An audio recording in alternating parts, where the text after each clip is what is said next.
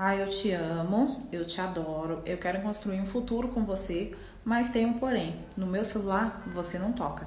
Na minha gaveta você não mexe. Em tal lugar você da minha vida você não pode entrar. É, não, você não pode saber onde eu trabalho, você não pode saber quanto que eu ganho.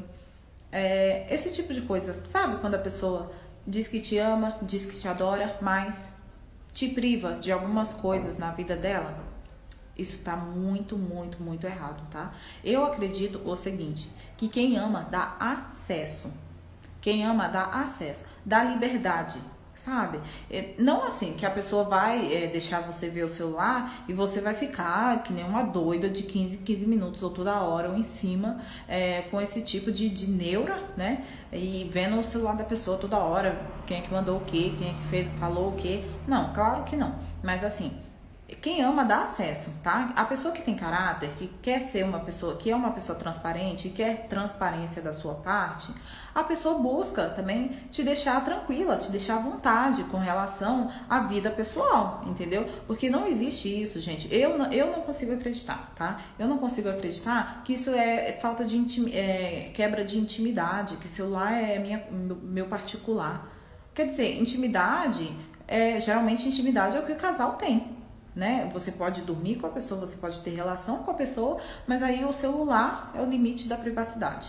O celular é o auge da privacidade, que aí você não pode tocar, você não pode mexer numa gaveta, você não pode saber onde trabalha, quanto ganha.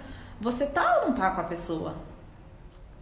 Eu acredito que quem ama dá acesso. Quem ama permite que você é, veja, entendeu? Até porque, assim, se a pessoa não quer mostrar, não quer deixar mexer, o que, que é isso?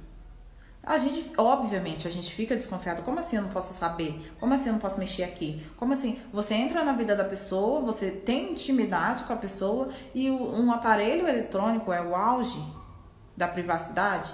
Isso para mim, isso não entra de forma alguma na minha cabeça, tá? Eu acredito que quem ama dá acesso, permite com que você tenha, até, até porque para você não ficar assim com nenhum tipo de desconfiança, né? Pessoas transparentes gostam de transparência, tá? A pessoa que é transparente gosta de transparência. Se não tem nada a esconder, por que, que vai, não, não vai deixar mexer? Uma coisa é você ficar lá pulsando toda hora. Agora, você nunca poder pegar o celular da pessoa, você nunca poder ver nada relacionado à rede social, ou não poder mexer em um, um, um cômodo, ou não saber onde trabalha, quanto ganha.